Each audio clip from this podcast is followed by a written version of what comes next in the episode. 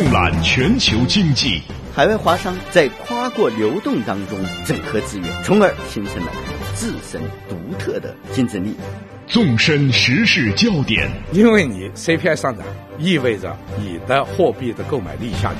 纵论热点话题，转变经济发展方式啊，是涉及到我们民族复兴以及五十年、一百年以后，我们还能不能平稳健康的发展？经济纵贯线，进一步解读经济。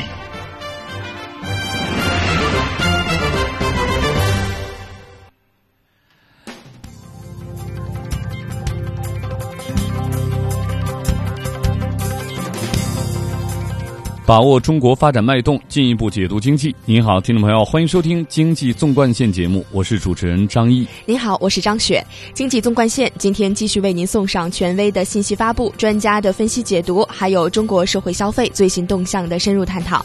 马上来听一下今天节目的主要内容。中国今年将关闭八百家小型煤矿，煤炭市场下行已经是必然结果。在日益严重的不利形势下，煤炭企业又该如何冲出重围？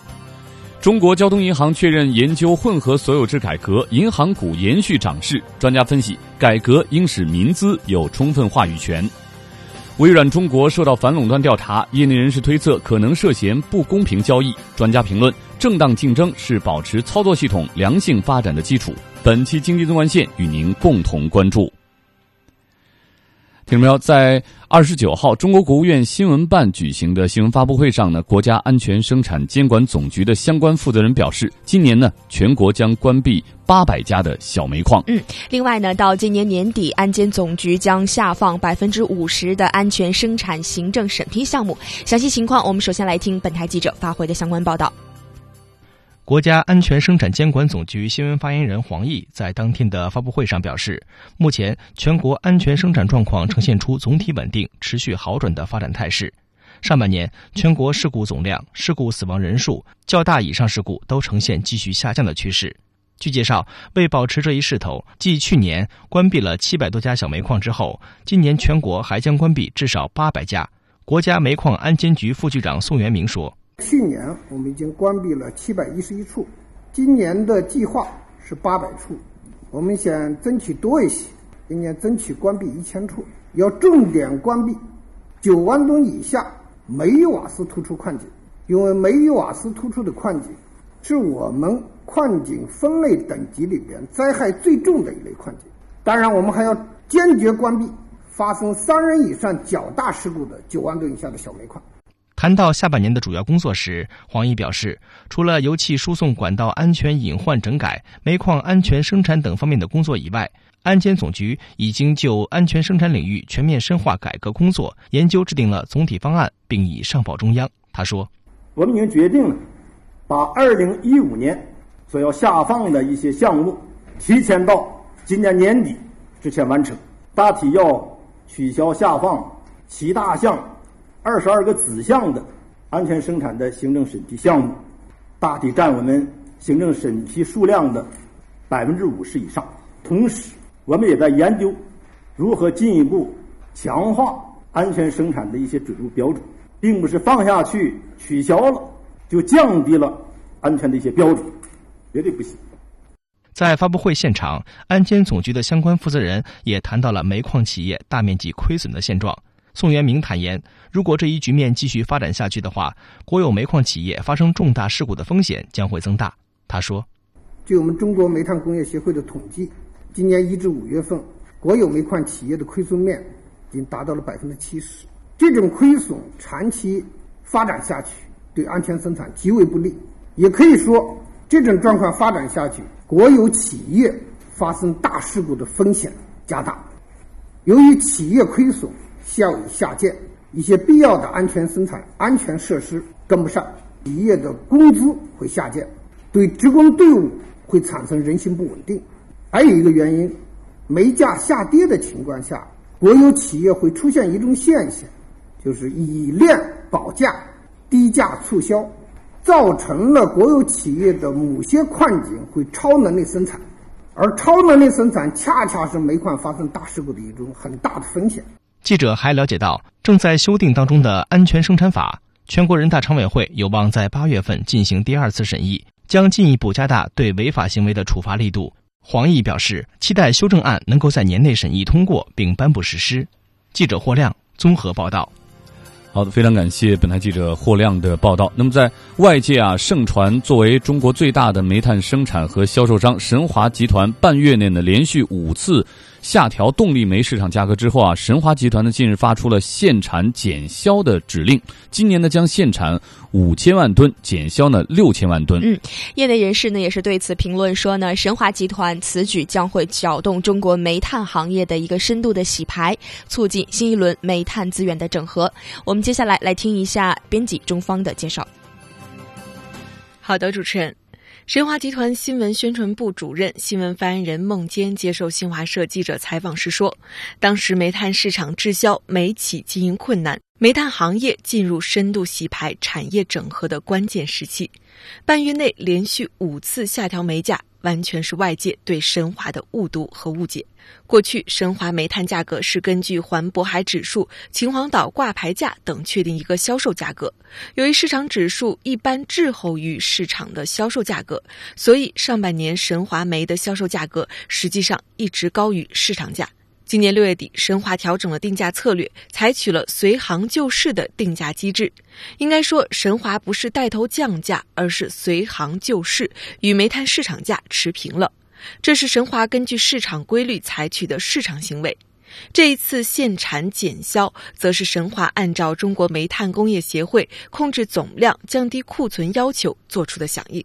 七月二十一日，某省国资委的一位官员对孟坚抱怨说：“你们神华带头连续下调煤价，全国煤炭企业苦不堪言，我们省的煤炭企业日子都快过不下去了。”根据了解，神华这一次煤价调整是从六月下旬开始的。六月二十六日零时起，神华集团宣布采取新的煤炭销售定价机制，动力煤价格与市场价格动态持平。其中，五千八百和五千五百大卡下调二十元每吨，五千二百大卡下调十五元每吨，五千大卡以下下调十元每吨。七月一日起，神华煤价又随着市场价格调整，当月各煤种价格按全月秦皇岛挂牌价下限最低价格结算。如超过当月月均兑现量百分之九十至百分之一百，超过百分之九十的部分享受五元每吨的优惠，超过百分之一百的部分享受八元每吨的优惠。七月四日，神华承诺，无论其他煤企采用何种方式定价，神华煤价将以同品种煤炭市场最低价结算。七月九日，神华随煤炭市场行情第四次下调煤价，降幅在十五元到二十元每吨区间不等。七月十四日，神华又进行了第五次调价，各品种煤价格降幅均在五元每吨左右。面对一些业内的抱怨啊，孟坚解释说，神华这一次煤价调整完全是顺势而为。神华虽然是全国最大的煤炭企业，但煤炭市场的份额仅占全国煤炭市场的百分之七左右，根本不可能左右甚至影响煤炭市场的价格。在强大的市场面前，神华能做的就是随行就市，否则就只有死路一条。在煤炭市场、煤炭行业普遍不景气的情况下，业内有些抱怨，我完全理解。谁让你是老大呢？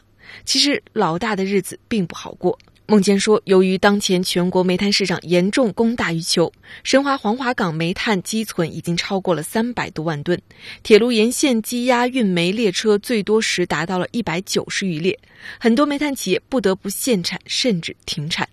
在这种情况下，神华只能根据煤炭市场行情实行随行就市的定价机制，也就是按照环渤海动力煤指数、秦皇岛挂牌价以及当月煤炭实际市场价格等来确定神华各煤种的结算价格。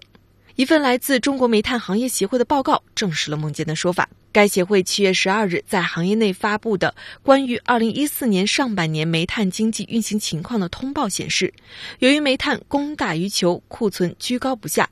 截至六月底，煤炭企业库存创历史最高水平，达到了九千九百万吨。同时，煤炭价格大幅下滑，企业亏损面进一步扩大。目前，全国已有九个省出现了全行业亏损，三十六家大型企业中，二十家企业亏损，九家企业处于盈亏边缘。全国整个煤炭企业的亏损面超过了百分之七十。中国煤炭工业协会会长王显正在接受媒体采访时警告说，由于煤炭企业亏损严重，目前已有百分之五十以上的企业职工工资下滑，部分企业出现了缓发、减发、欠发工资现象。减发、欠发工资容易引起职工思想波动，诱发事故。特别值得关注的是，企业资金紧张以及影响煤矿正常安全生产投入。您正在收听的是《经济纵贯线》。好，听众朋友，欢迎您继续关注这个时段由张雪和张毅共同为您主持的《经济纵贯线》。那刚才啊，我们的财经编辑中方呢已经做了一个全面的介绍，我们。多少呢？都会了解到啊，这个中国的煤炭行业呢，正在经历这个严冬啊。那么有媒体就说啊，虽然眼下是三伏天啊，中国国内的三伏天，但是煤炭产业呢是在呃严冬之中呢瑟瑟发抖，黑金呢败成变成了白菜。是啊，有这样一个数据哈，可以证明这样的一个判断。中国煤炭工业协会的会长王显正日前在东北亚煤炭交易会上透露，煤炭企业的亏损面已经超过了百分之七十以上，有百分之五十以上的企业出现了减发、欠发、缓发职工工资的现象，煤炭行业的窘境。可见一斑啊！嗯，那么随着煤价下跌啊，煤企的业绩啊一落千丈，像山西唐山、鄂尔多斯等多个地区的煤炭企业啊，都存在着减薪甚至欠薪的情况。那其中啊最为严重的要数黑龙江省的龙煤集团，今年前四个月这家公司啊已经欠付工资超过了八亿元人民币。而且更加糟糕的是，中国的煤炭市场还在继续恶化。进入七月份以来，随着中国神华集团多次下调煤价，煤价已经跌到了近七年的最低价。那么从目前的情况来看，煤炭市场供大于求，短期内呢是难以改变的。煤炭经济下行啊，还要进一步的呃加剧这样一个趋势。那么打个比方来说啊。现在啊，国内的煤炭企业呢，就像是驾驶着一辆老旧的汽车，走在一条越来越窄的路上。只有把握好手中的方向盘，找到合理的转型发展之路，呃，才能呢绝地突围。嗯，煤炭市场下行现在已经是必然的结果了，市场是不是还会更惨呢？那么在日益严重的不利形势下，煤炭企业又该如何冲出重围？接下来我们来听一下专家的解读。下面连线中国能源网首席信息官韩小平先生，韩先生您好。您好。嗯，韩先生，那刚刚我们聊了半天中国煤炭行业现在的惨状哈。自从二零一二年下半年以来，在煤炭消费增速放缓、产能建设超前、进口煤大幅增加这些多重因素的影响下，煤炭行业是困难加大，煤炭企业的亏损面也是在扩大，经营的困难也是加剧了。那么现在看啊，您觉得这样的情况是不是还会持续下去呢？究竟到什么时候会调整到一个最深的程度？嗯，现在很难说什么时候到底，但是持续是呃肯定的，因为全世界呢都经历过这样一个过程，就是煤炭的价格逐渐逐渐的下跌，因为被其他能源所替代。那么中国呢也进入到这样一个时候，英国呢在上世纪的八十年代呢，它就出现这样的一个情况，那么最终呢导致很多煤炭企业关闭，煤炭工人呢因此失业，那么还爆发了一次比较大的罢工。而这次罢工呢，撒切尔呢也没有屈服，而且继续的用其他的能源替代来解决。那么，当然这样的一个过程呢，是使整个英国的经济呢，并没有因此而衰退，而进一步的能够跃出这个由于煤炭带来的这种污染。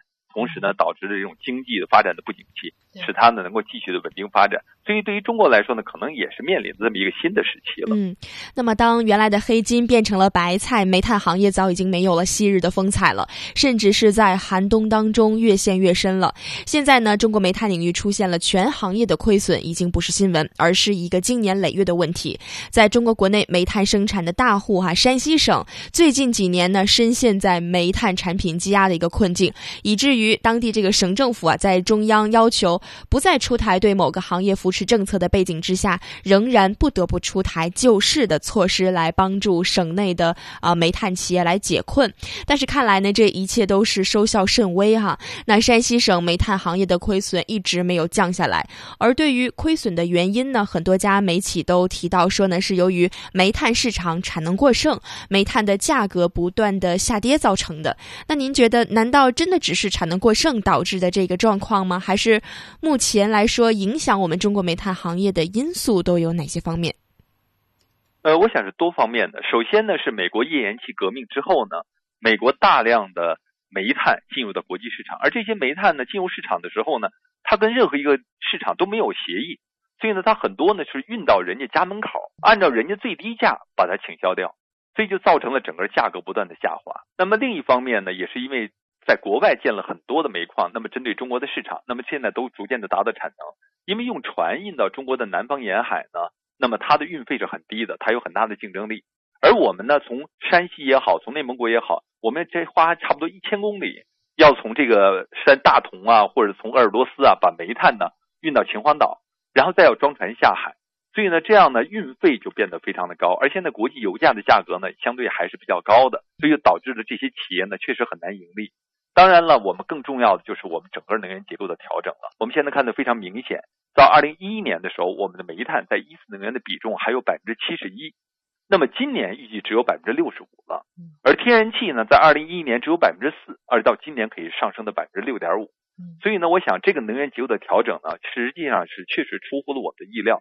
因为我原来我们认为天然气和煤炭都是同样的能源，我们按热值来计算，但是后来发现，因为天然气它的高效灵活，它的替代性。要远远超过其他的能源，所以呢，这就给煤炭企业造成了一个很大的压力。当然，刚才你说的产能过剩的问题，因为前一段时间呢，无论是像国家发改委也好啊，各个省，他们都是上大压小，上大压小的时候呢，就强迫很多企业呢，就要把原来的小煤矿改成大煤矿，这样造成了这个产能的非常的严重的过剩。所以这一些问题都汇集在一起，就造成今天这样一个困难的局面。看来原因还是多方面的哈。那么未来您预期这个天然气是不是还是会进一步的取代煤炭能源呢？这是肯定的，因为我们自己呢煤制的天然气也在发展，当然这会消耗一部分煤炭，但是呢它呢由于能源利用效率高，因为煤转成天然气的时候呢大概在百分之六十到七十的效率，而天然气的利用效率可以达到百分之八十的九十，所以呢它在利用的效率上比直接燃煤效率要高得多。那么另外呢，我们的页岩气最近呢，中石化在重庆、涪陵地区呢也实现了突破。那我想很快呢，中石油也会实现大的突破，因为我们的页岩气资源是非常丰富的。那么常规天然气呢，我们的出采比也是非常的高。国外一般的出采比呢，大概也就是十年左右，我们大概将近三十年的时间。其实我们是完全没有必要，所以呢，它的产能增加的能力是很强的。除此之外呢，像生物质天然气呀，还有其他的各个这种。资源的这种变化都很大。另外还有一个最大的问题就是，比如说俄罗斯现在天然气向中国出口，那么还有土库曼斯坦、哈萨克斯坦、乌兹别克斯坦也向中国出口天然气。另外在海上，我们现在算一算，到二零二零年有将近七百亿立方米的液化天然气，就 LNG 出口到中国市场。那么这些呢，都在一定程度上会替代煤炭，确实给煤炭造成了一个比较大的压力。嗯，那这么看来，难道中国的煤炭行业只能是坐着等死吗？煤炭企业未来，您觉着应该怎么样给自己找到新的出路？嗯，其实呢，我知道很多的国家其实都面临过这样问题。今天的美国也同样面临这问题。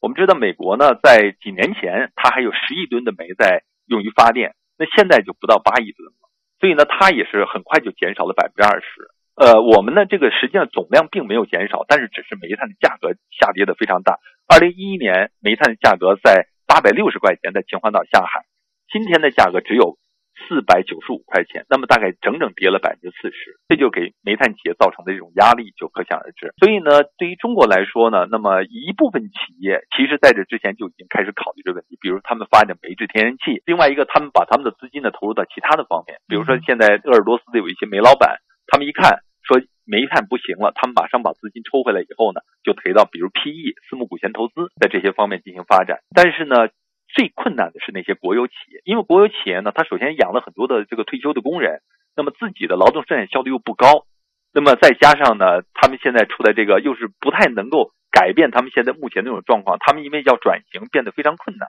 国有企业这种转型的机制也不太好，也就造成现在国有企业的困难要远远大于民营企业。嗯，另外哈，也有人说呢，要提出推动煤炭商业模式的一个创新，提供交易平台，规范交易的行为，降低交易的成本。要在已经形成的这个煤炭市场的基础之上呢，建设一些区域性的交易市场。您觉得这对煤炭行业有什么样的意义呢？这个呢，只能是呃增加煤炭企业的一些收入，因为现在中间的交易环节呢，可能就是被中间商拿走了很多钱，煤炭企业没有拿到那么多钱。如果煤炭企业通过比如说长期协议，直接跟发电企业进行这种长期协议的话，中间就可以压扁中间层，就可以把中间的这个中间商的这个利润去压挤掉。这样的话，煤炭企业可以获得更高的利润。因为在国外呢，煤炭公司呢和这个电力公司也好，和大的用户也好，都是通过长期协议的。长期协议也是市场机制，只是我们过去的认识好像认为长期协议就不够市场，一手交钱一手交货才是市场，这样就导致这个错误的判断，导致了我们大量的煤炭在现货市场上。实际上呢，通过这一次的价格下跌以后呢，我们尽快要使我们的煤炭和我们的煤炭消费。通过长期协议把它这个交易稳定下来，一旦稳定，比如说我们的电价也跟着这个价格走的，那么我想呢，在一定程度上对双方都是一个很好的保护。嗯，好的。不过呢，这也是仅仅在交易层面解决一定的问题啊，而对于整个的煤炭企业来说，该转型的要转型，该挥别这个行业的也得挥别了哈。好的，非常感谢中国能源网首席信息官韩小平先生的解读分析，再见。您正在收听的是。经济纵贯线，好，欢迎您继续关注由张雪和张毅共同为您主持的《经济纵贯线》。关于中国煤炭行业面临的严峻形势啊，我们也来关注一下最新的消息。近日，在二零一四夏季全国煤炭交易会暨东北亚煤炭交易会上。中国国家发改委经济运行调节局的巡视员许志民表示，发改委呢正在积极的推进全国煤炭交易体系建设。嗯，许志民表示，发改委致力于推动煤炭市场化的改革，并按照中国国务院的指导意见，积极的推进全国煤炭交易体系的建设。此前呢，中国发改委印发了关于深入推进煤炭交易市场体系的指导意见。最近呢，又按照国务院领导的一个要求，哈，协调煤炭行业出现的困难。国家能源局副局长史玉波呢，则表示，今后一个时期啊，煤炭在能源生产和消费中的比重啊会有所下降，但总量呢还将上升，仍是中国的主体能源，其战略地位呢不会动摇。要加强煤炭交易市场体系建设，全方位的加强国际合作，激发市场交易的活力。市场危机呢，往往是有危有机。嗯，面对严峻的市场形势，煤炭企业有些重新洗牌的商机已经出现了。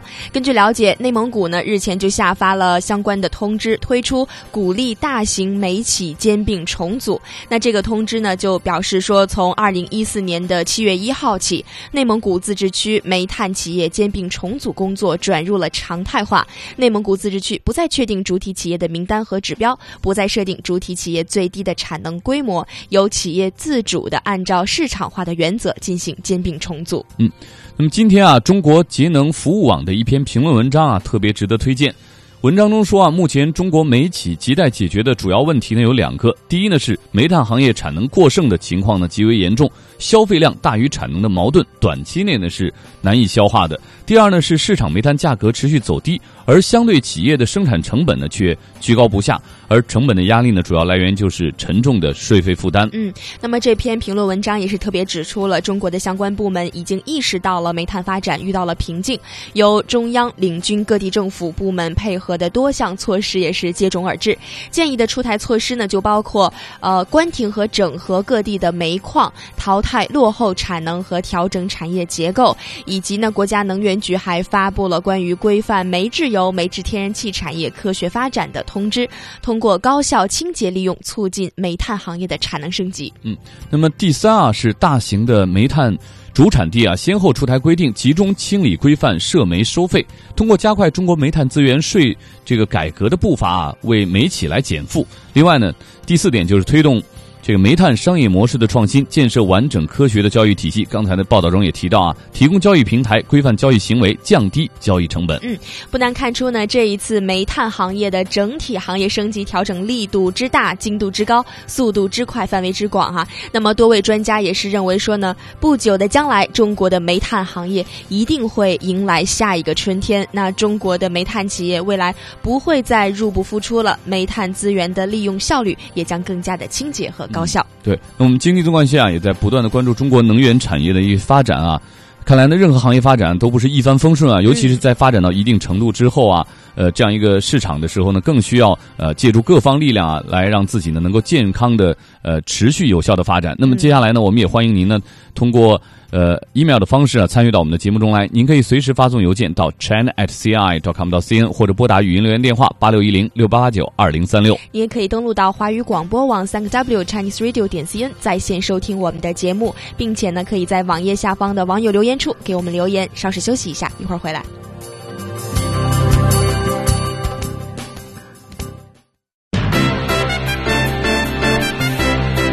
同步经济脉动。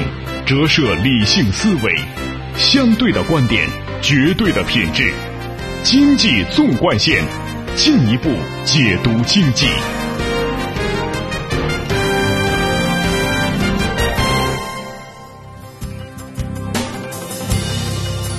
交通银行确认研究混合所有制改革，银行股延续涨势。专家分析，改革应使民资有充分话语权。微软中国受到反垄断调查，业内人士推测可能涉嫌不公平交易。专家评论：正当竞争是保持操作系统良性发展的基础。本期经济纵贯线与您共同关注。好，听众朋友，欢迎您继续关注这个时段由张雪和张毅共同为您主持的经济纵贯线。上半时段我们重点的关注了中国煤炭业啊，在这个寒冬当中啊，如何呃突破重围。呃，进一步的发展。那么接下来，我们将把目光呢转向中国的金融方面的改革。围绕中国金融业改革的这个话题啊，有一浪高过一浪的这个势头。那么七月二十八号啊，又一个改革的重磅消息引发了市场的高度关注。当日呢，中国交通银行发布了公告，确认正在研究混合所有制改革的方案。公告说，交通银行作为上市公司，已经形成了国有资本、社会资本和海外资本共同参与的股权结构，具备了混合所有制经济的基本特征。公司正在研究深化混合所有制改革，完善公司内部治理机制的可行方案。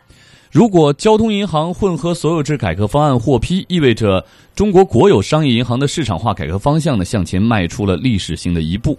那么，为什么交通银行走在了国有商业银行市场化改革的前列？那么，它的改革又将如何完成？在目前传统的金融业陷入艰难发展时期的这样一个背景下，这一改革又会对整个银行业的市场化进程产生什么样的影响呢？接下来呢，我们就邀请财经编辑中方来共同探讨这个话题。中方，您好。两位主持人好，听众朋友大家好。嗯，今年年初的时候啊，我们看一下中石化，它在销售板块就开始试点混合所有制了。嗯，而现在我们看到交通银行采取的是整体探索混合所有制改革。其实很多人都会问哈，为什么是交通银行成为了国有商业银行市场化改革上呃第一个来吃螃蟹的呢？嗯，我们一起来看一看啊，这其中的原因到底是什么？和工农中建四家国有大行相比呢，交通银行的股权结构相对。比较分散，并以较大的股权比例引入了外资，初步具备了混合所有制的特征。截止到去年的年末呢，财政部作为交行的国有大股东，持股只有百分之二十六；汇丰银行持股百分之十九；社保基金持股百分之十三；企事业单位的股东持股是百分之六，其他的股东呢占股份额是有百分之四十五。那在中央财经大学中国银行业研究中心主任郭田勇看来呢，交通银行率先迈出改革的一步，可以说是理所当然的。一起来听一下他的分析。混合所有制在十八届三中全会提出以后呢，各路或者说各个领域的国有企业都在进行尝试。我们注意到前段时间，像中石化了等央企也在做这一方面的尝试。当然了，国有的商业银行它也会做出这方面探索。交通银行它在几大国有商业银行中，它的这个国有股占股的比例相对还是比较低的。另外一方面，它的总体的资产规模呢，相对工农中建这些大行来讲，它还是要小一些的。所以说呢，通过交通银行来做这个混合所有制的一些试点工作呢，还是符合这种风险可控，而且呢，操作性比较强的原则的。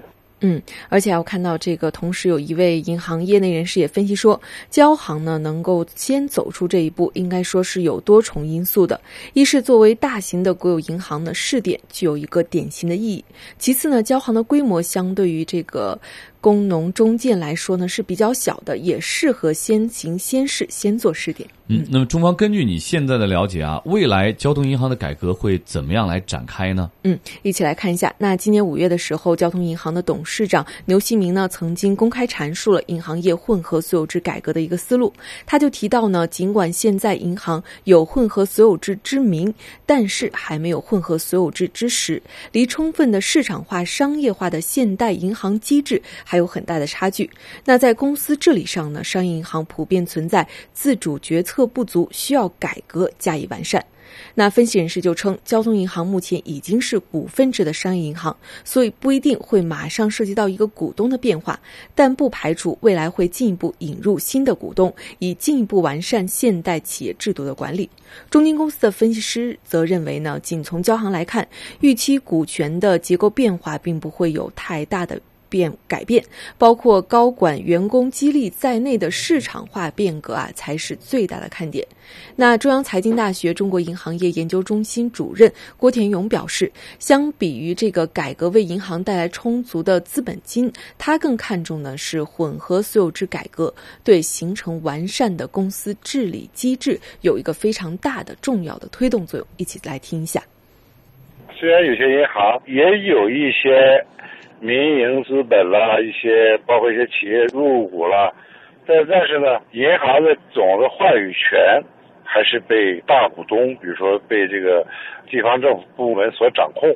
所以呢，我们是希望呢，这个混合所有制的这方面探索啊，不仅仅是形成一种融资手段，而且呢，要真正的给这个新进来这些，包括民间资本啦，要给他们一块话语权。从这个银行的股份构成上呢，我认为下一步国有股在银行中绝对控股地位呢都可以往下降，真正的让民间资本进来以后，不仅仅给银行带来这种资本金的增加，而且呢，在公司治理中具有充分的话语权。这样的话呢，对银行公司治理水平的提高，以及呢经营管理水平的这个完善，都是会有很大的推动作用。嗯，其实啊，我们刚才是列举了几位这个业内人士的看法，或者是专家看法。其实大家对于交通银行混合所有制改革的一个预期呢，更多的是集中在了对这个现代公司治理体制的一个改革上。那我看到也有媒体对交通银行接下来的改革进行了三大猜想。那这三大猜想呢，分别是。一是不仅要引资资金，那更要引制制度。猜想二呢是要收缩国有持股的比例。猜想三则是股权激励，启动员工持股计划。嗯，交通银行还是咱们中国国有银行当中首先引入到外资战略合作伙伴，并且率先实现上市的哈。现在呢，它又再一次走在了国有银行混合所有制改革的一个前列。所以中方想问一下，你哈，您觉得现在目前咱们中国传统金融业已经陷入到一个艰难发展时期的这样一个背景之下，交行这样的一个举措会对整个中国银行业的市场化进程产生？一个什么样的影响呢？确实是啊，这个交通银行的这一次改革呢，可以说是被寄予了非常高的一个期望。那对于这一次改革究竟会产生什么样的影响呢？我们一起来听一下中国农业银行首席经济学家向松作先生他的分析。其实这个里面就是说，我们为什么要试水混合所有的改革，主要是希望引入市场的用人机制、市场的治理机制和市场的淘汰机制。国有银行虽然都上市了，但是我们知道它治理机制仍然是传统的国有的这种治理机制占主导地位。你比如说，交通银行的董事长，还有很多国有企业的董事长都谈到，我们面临最大的问题就是董事会它不是一个真正意义上的董事会。那么这个董事会它不能决定最高的决策，那么党委会，党委会它可能是最高的决策机构。那么党委会和董事会这个之间的关系怎么协调的？而党委会里面的党委的干部，那么对于国有大企业都是中组部任命的，这个之间。我不能说完全没有矛盾，那么这个矛盾怎么去解决？董事会那你既然要发挥作用，那必须股东就要发挥作用。股东股东大会要选董事会，董事会再选这个呃经营班子，那么这才是一个现代企业的治理机构。第二个就是我们的治理，我们的激励机制，我们的激励机制，比如说董事长的工资、行长的工资、高高管的工资，那可能都是要财政部这一家股东来说了算，其他股东其实没有话语权的。那么这样他。不能形成一个市场化的一个激励机制。那其他的普通员工又怎么能够形成呢？我们现在传统大呃商业银行面对新兴的金融机构所面临最主要的困难，其实就是人才流失。一般的，比如说他在国有大银行、在交通银行、在其他的银行工作个十年啊十几年，他有丰富的经验，还有很好的客户关系以后，那么新型的这些金融金融机构可能以几倍的工资就把他挖走了。嗯。看来啊，还是聚焦在这个治理机制和经营机制的改革和变化上。嗯，那那么中方这次交通银行宣布改革之后啊，资本市场做出了什么样的反应呢？嗯，七月二十八日的时候啊，刚刚有这个相关传闻流出的时候，资本市场就做出了一个非常强烈的反馈。交通银行 A 股呢以四点二二元的涨停价报收，H 股上涨百分之六点二二。不仅如此呢，A 股整个银行板块可以说是大象起舞。盘中呢，华夏银行、宁波银行、招商银行。南京银行、平安银行等个股也都涨幅居前，并在很大程度上带动了沪深股市高举高打，沪指创出了年内的新高。那二十九日呢，受市场传闻，银行混合所有制改革方案或将扩大至其他股份制银行，那银行股呢是延续了之前上涨的趋势。那截止收盘呢，据同花顺的统计，A 股市场银行板块整体上涨了百分之零点七九，交通银行继续领涨，收盘报。百收收盘报四点五元，涨百分之六点六四。那可以说呢，这两天呢，交行是大涨了百分之十六点五四。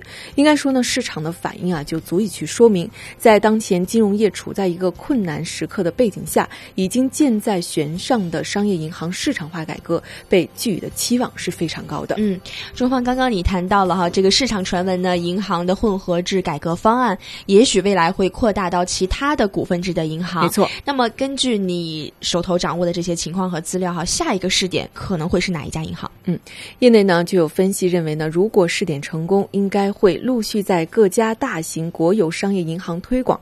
总的趋势呢，应该是适当降低国有股在商业银行的比重。现在国有股的股权啊比例还是相对而言比较偏高的。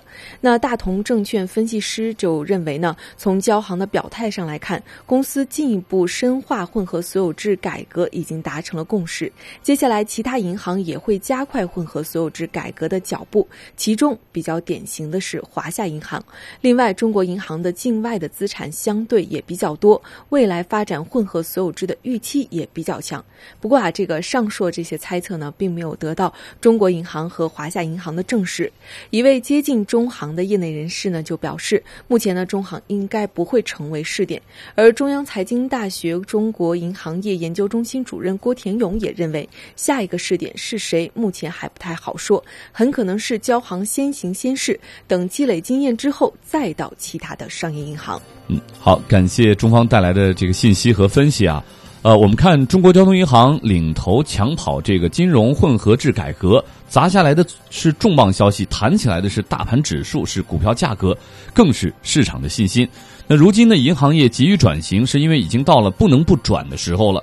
金融业呢步入艰难的时刻，市场化改革呢是箭在弦上，深化混合所有制改革是商业银行应对外部挑战的必然选择。嗯，好的制度呢是改革显现成效的一个前提。现在市场期待的是混合所有制改革让银行真正的成为经营的决策和承担责任的主体，同时探索建立高管长期持股计划和员工持股计划，也将有助于银行落实自主经营权。那么除此之外呢，混合所有制改革的。一个重要的内容在于引入社会资本，真正的建立起现代公司治理体制。唯有这样，改革才能真正的产生发展的动力。好的，经济纵贯线，我们稍后继续。您正在收听的是经济纵贯线。好，朋友们，欢迎继续关注由张雪和张毅共同您主持的经济纵贯线。那么，关注了。这个交通银行发起的混合所有制改革啊，那接下来我们最后一个话题呢，是要看中国的反垄断的这方面的进展啊。那本周五呢是八月一号，也是中国反垄断法生效纪念日。那么在这个纪念日即将到来的时候啊，有一家世界知名的公司却受到了反垄断调查，这家公司呢就是微软。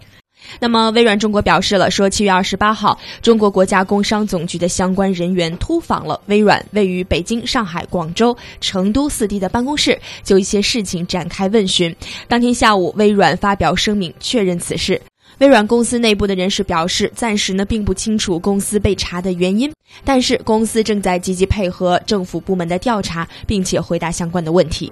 那么，微软中国在声明中表示，我们致力于创造产品来满足客户对功能、安全和可靠的要求。我们会积极配合政府部门的调查，并回答相关问题。但是呢，微软到底是因为什么而遭反垄断调查？啊，我们继续请财经编辑中方来为我们详细的介绍一下。嗯。这个关于具体是什么原因呢？其实微软方面也并不愿意多说。不过呢，根据业内人士的推测，微软这次受到调查可能和滥用市场地位以及捆绑销售有一定的关系。在接受媒体采访时，中国移动互联网产业联盟秘书长李毅也表达出了相似的观点。来听一下。从对外披露的这个公开信息，我们可以看，这次对微软中国公司进行调查的是我们国家工商总局啊。那实际上是有三个部门，实际上是可以对反垄断这个进行调查。那么一个是这个商务部，啊，一个是发改委，还有一个就是国家工商总局。那么国家工商总局呢，一般来说啊，它就是针对一些这个滥用这个市场地位，或者说这个强行进行捆绑销售这种行为进行调查。从国家工商总局的这个职权范围来看的话，可能一个就是之前的这个在中国，包括在全球，它今年这个。四月份以来，对这个 XP 这个操作系统停止了一切的技术支持。这个其实某种意义上讲，就是说涉嫌了滥用这个市场地位了，对这个消费者也是这个呃极度的不负责任。我觉得这个可能是一部分。那么另外一个就是说，是不是会有这个强行搭售的一些行为？那么现在其实大家都知道，微软现在在这个云计算部分的这个积累和布局实际上是非常深的，包括现在在中国，现在云计算它也通过一些合资的一些方式也落地了。那么会不会通过它原来在操作系统领域的这个垄断地位搭售，或者说这个强行捆绑它的云计算的解决方案？就我认为也是有可能的。所以综合起来看呢，那么实际上一个就是涉嫌滥用自己的这个市场支配地位，第二个也许会有强行搭售的这个行为。嗯，其实啊，毋庸置疑，微软的 Windows 系统呢，在个人电脑领域具有非常明显的优势。那这个领域呢，是一个完全开放的市场，通过竞争而形成的垄断，也反映出了微软的实力。但是，技术和市场上的领先，并不意味着可以滥用这个市场支配地位。之前呢，欧盟对微软开出的天价罚单，已经给微软可以说是上了一课。希望呢，它在中国不要重蹈覆辙。同时呢，也希望国内的操作系统研发者能够多做一些努，力让国内的电脑用户有更多的选择。好的，感谢中方的介绍。那么，关于微软在中国遭受反垄断调查，接下来我们连线特约评论员、知名财经专栏作家、作者叶檀女士，请她对此进行评论。叶女士您好哈。那么，微软呢一直是占据着操作系统市场的一个主导地位。从盗版问题到呃 XP 系统支持结束的问题，其实微软呢一直是争议不断。那您觉得呃这样强势的微软公司是不是真的存在不正当的市场掌控行为呢？呃，每个市场对于市场化的垄断的理解不一样，所以他对于微软的态度也不一样。从呃欧盟来看，他认为微软是利用它的地位实行了垄断，所以每次调查和反垄断呃进行重要处罚的都是呃欧盟。但是呢，美国他认为微软是一个竞争性的企业，而且呃这个行业也没有入门的门槛，谁都可以进去。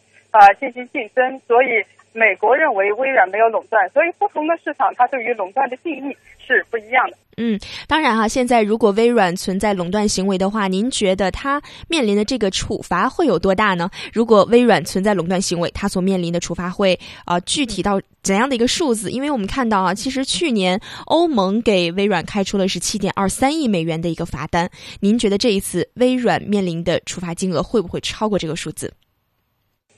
啊，这是不会超过这个数字。从欧盟的呃处罚来看，欧盟的处罚应该说是最严厉的，也是数额最大的。但是中国它出动的是工商总局，如果是它滥用市场地位的话，那么我们的罚款是在金额的销售额的百分之一到百分之十但是呢，微软在中国的销售额并不高，只占它全球的百分之三点二。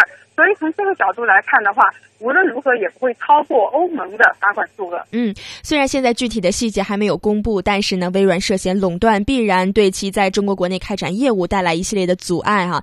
那么同时呢，新一代的 Windows 八并没能进入到中国政府采购的目录，所以现在我们看到有业内人士认为了说，原因之一啊，就是 Windows 八存在安全隐患。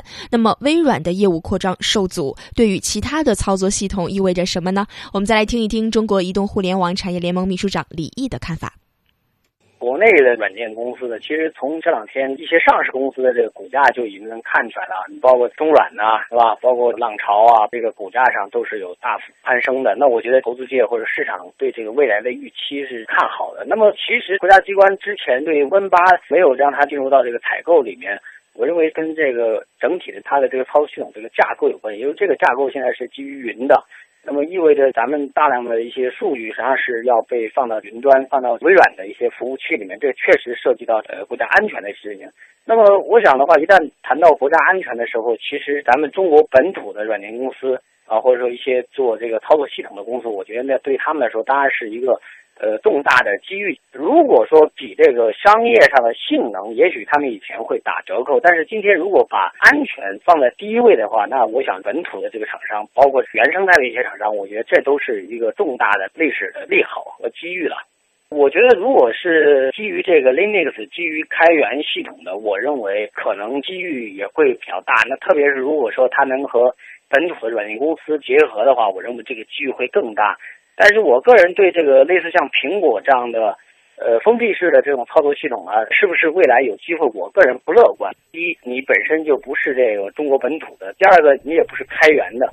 所以，我想这个它可能面临了国家安全的问题。嗯，那李毅先生的观点啊，是本土的厂商呢将会获得历史的机遇。那我想再问一下叶檀女士啊，您觉得国产操作系统能否以此为契机，在后微软时代分一杯羹呢？呃，它可以分到一杯羹，但是这杯羹有多厚，还是取决于它自己的实力。我们说一个行业要发展，国内的行业要发展，它取决于两方面：第一是你的内功到底怎么样，你的这个技术的创新能力，你的核心的竞争力到底怎么样。在这方面，我们必须承认是有所欠缺的。那么另外一方面呢，是整个外围环境，比如说安全啊，比如说政策性的影响。那从这个方面来看的话，我们现在的国内的本土企业确实面临着一个机遇。所以，一方面他要抓住这个机遇，另外一方面最关键的要做到核心部件的创新，这样子他才能分得一杯后羹。嗯，呃，当然，如果受到处罚的话，您觉得微软在中国的销售策略它会不会发生一些变化呢？那我想，微软的销售策略肯定会发生变化。事实上，它已经发生了某些变化。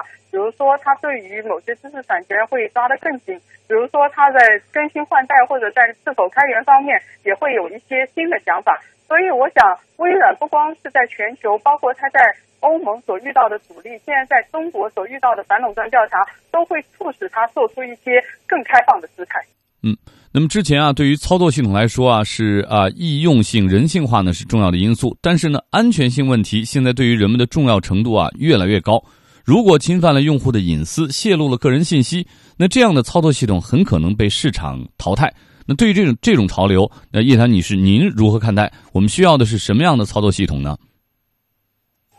啊，这个是确实是非常困难的。其实它需要建立在体制方面。我们现在生活在互联网的时代。生活在互联网信息的时代，所以我们的所有的信息，包括企业的信息、政府的信息，都有可能被泄露。那么到什么程度它是一个底线？它既要有一个技术的发展，它又要保护个人的信息。那么这个时候制度的改进就是最重要的。它必须对于无限度的泄露信息的行为进行处罚，而不是说企业要做什么事情，企业要受制度的制约。嗯。好的，非常感谢叶檀女士和我们一起分享您的观点啊！再见。嗯，好的，各位听友，您正在收听到的是由呃张雪、张毅以及我们的财经编辑中方为大家带来的经济纵贯线。我们此刻正在关注的话题是微软在中国遭到反垄断的调查。直播间里呢，依旧是我们的财经编辑中方。那接下来想问一下中方哈，之前呢，中国国内的反垄断调查大多是由中国发改委发起的啊，那么这一次为什么是由中国工商总局来介入呢？嗯。上海大邦律师事务所的合伙人律师尤云婷呢，他就表示，中国的反垄断调查呢，实际上是有三个部门在负责，那其中就是工商总局、发改委还有商务部。工商总局呢，主要是针对企业不公平交易的行为，比如说搭售、滥用市场支配地位；发改委呢，则是主要针对企业涉及价格的垄断，包括横向的垄断和纵向的垄断；商务部呢，是针对企业的并购行为，这个有所不同，各管。各的事儿哈，那么由此看来呢，微软这一次就反垄断被问询啊，根据你刚才的功能介绍，很可能它会涉及一个不公平交易这一块，是吧？嗯，确实是。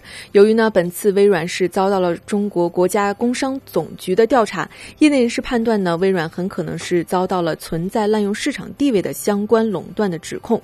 今年四月呢，微软是宣布不再为 XP 操作系统提供技术支持，包括系统更新和安全补丁，导致中国国内近两。亿台电脑面临安全的风险。那中国国务院反垄断委员会咨询专家王小叶呢，向媒体表示，如果认定微软有滥用市场支配地位的行为，要根据反垄断法第四十六条和四十七条进行罚款。嗯，无论如何啊，如果是真的涉嫌到微软的不公平竞争的话，那么微软无论它是多大多牛的一家公司，都应该受到中国政府的调查。毕竟，正当竞争才是保持啊这个操作系统良性发展和市场经济公平的一个基础哈。嗯，那么听众朋友，对于我们的节目还有我们的话题啊，您有什么建议和想法，我们都欢迎您和我们一起来互动。您可以发送邮件到 chan at cri dot com 到 cn，或者拨打语音留言电话。八六一零六八八九二零三六。嗯，同时呢，您也可以登录到我们的华语广播网，网址是三个 W 点 Chinese Radio 点 CN，在线收听我们的节目，